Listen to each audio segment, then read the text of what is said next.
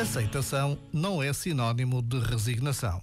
Aceitação é garantia de contacto com a realidade.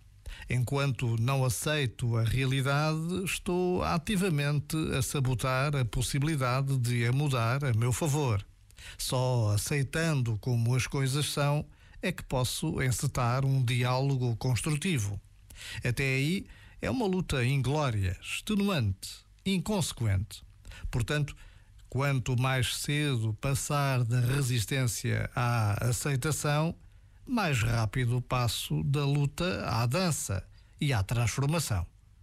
Já agora, vale a pena pensar nisto. Este momento está disponível em podcast no site e na app.